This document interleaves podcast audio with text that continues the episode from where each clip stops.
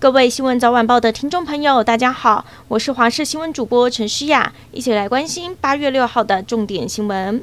我国出现了第三例猴痘境外移入个案，是北部二十多岁的本国籍男性，今年七月前往美国旅游，八月二号搭机返台之后进行居家检疫，结果在八月三号出现淋巴结肿大、脓包、背痛以及发烧等等的症状，八月四号就医裁检，今天确诊为猴痘，目前在医院隔离治疗当中。疾管署已经匡列了两名高风险的接触者，他们曾经和确诊者在美国期间同住，并一起搭机回国，目前。这两名接触者都没有出现症状，将健康监测到八月二十三号。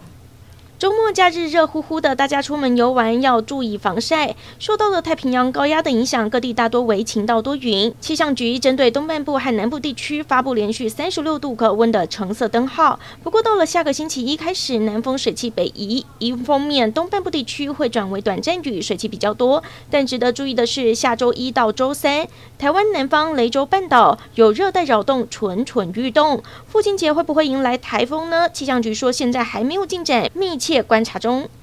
中国围台军演第三天，台湾海空持续戒备，多架 F 十六战机今天分别从空军花莲、嘉义基地挂弹升空，还有幻象战机一早也从新竹基地挂上实弹起飞。而在屏东恒春机场，则是有瑞渊无人机升空侦搜。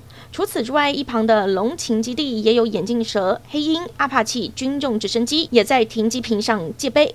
面对共军实战军演的威胁，台湾国防警戒升级，国军全力应对。美国众议院议长裴洛西离台之后，中国解放军随即展开军演，引发国际高度关注。我驻美代表肖美琴八月五号接受美国电视台专访，呼吁中方理性克制。另外，驻瑞士、法国、意大利代表也纷纷接受各国媒体访问，捍卫台湾主权，也呼吁世界各国关注中国对台的恫吓，和台湾站在一起，坚守民主、自由和人权的价值。今天本土确诊新增了一万九千七百五十三例，比昨天少了一千八百例，下降了百分之八点五。境外入两百一十二例，不幸死亡有五十一例。新增三名儿童 Miss C 的重症，介于两岁到十一岁之间，两名康复出院，一名还在救治当中。指挥中心日前表示，八月中下旬很有可能是 BA. 点五的大流行高峰期。专家引用了丹麦研究发现，十八岁以上的成人打过三剂疫苗又感染过 Omicron 之后，预防 BA. 点五的防护力可以高达百分之九十四。台湾五六月间才刚经历过 BA. 点二大流行，有机会能抵挡 BA. 点五大规模流行。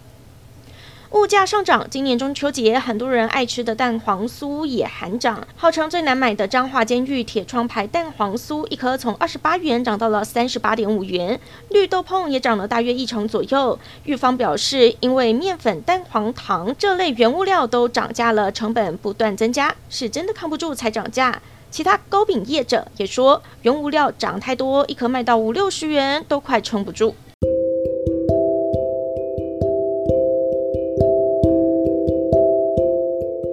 感谢您收听以上的焦点新闻，我们再会。